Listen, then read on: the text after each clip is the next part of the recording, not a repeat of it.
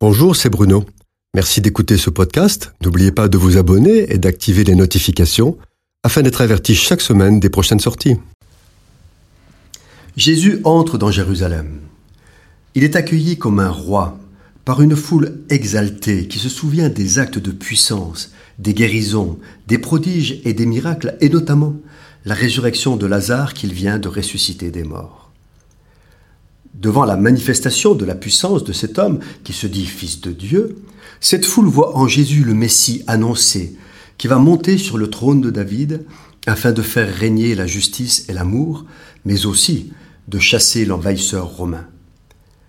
Jésus choisit de monter sur un petit âne, afin d'accomplir la prophétie du prophète Zacharie qui proclamait 500 ans auparavant Ton roi vient à toi, il est monté sur un ânon le petit d'une ânesse.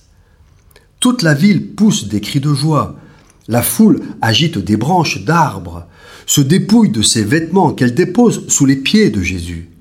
Il crie Hosanna, Hosanna, sauve, sauve. C'est cette même foule qui quatre jours plus tard criera Crucifie, crucifie. Aujourd'hui, comment accueillons-nous Jésus dans notre vie? Est-il le roi devant lequel nous nous prosternons? Lorsque nous l'avons rencontré la première fois, nous étions semblables à cette foule qui agite des branches d'arbres, se dépouille de ses vêtements et crie S'il te plaît, Seigneur, sauve, sauve! N'avons-nous pas crié Pardon pour mes péchés, pardon de t'avoir ignoré et méprisé si longtemps! Peut-être même avons-nous supplié Viens régner dans ma vie, sois le maître de ma vie qu'il était beau, ce feu du premier amour, cet enthousiasme qui nous faisait pleurer de joie. C'est plein de douceur, d'amour, de compassion que Jésus est entré dans notre vie. Il a été tellement patient. Il nous a aimés comme un ami, comme un vrai père. Sa douceur nous a émerveillés et son regard ne nous jugeait pas. Peut-être même nous a-t-il guéri d'une grave maladie, nous a-t-il sorti d'une situation difficile, peut-être même nous a-t-il relevés alors que nous étions abattus.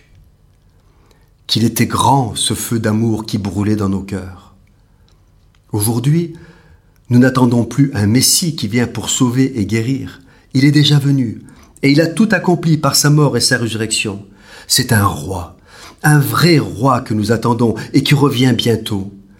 Il vient pour régner et juger les peuples et les nations, juger la méchanceté et rendre à chacun selon ce qu'il a fait de sa vie. Son jugement sera impitoyable. Il mettra à sa droite ses brebis, ceux qui ont continué toute leur vie à l'accueillir et le servir. Il mettra à sa gauche ceux qui ont fait le mal, l'ont rejeté, l'ont renié, et jugera avec justice. Il est encore temps d'accueillir et même de re-accueillir Jésus dans nos vies, de lui demander pardon pour nos péchés et de le mettre peut-être en premier dans notre cœur, dans nos pensées, dans nos paroles et dans nos actes, afin d'hériter des promesses qu'il nous a faites. Aujourd'hui, il est encore temps.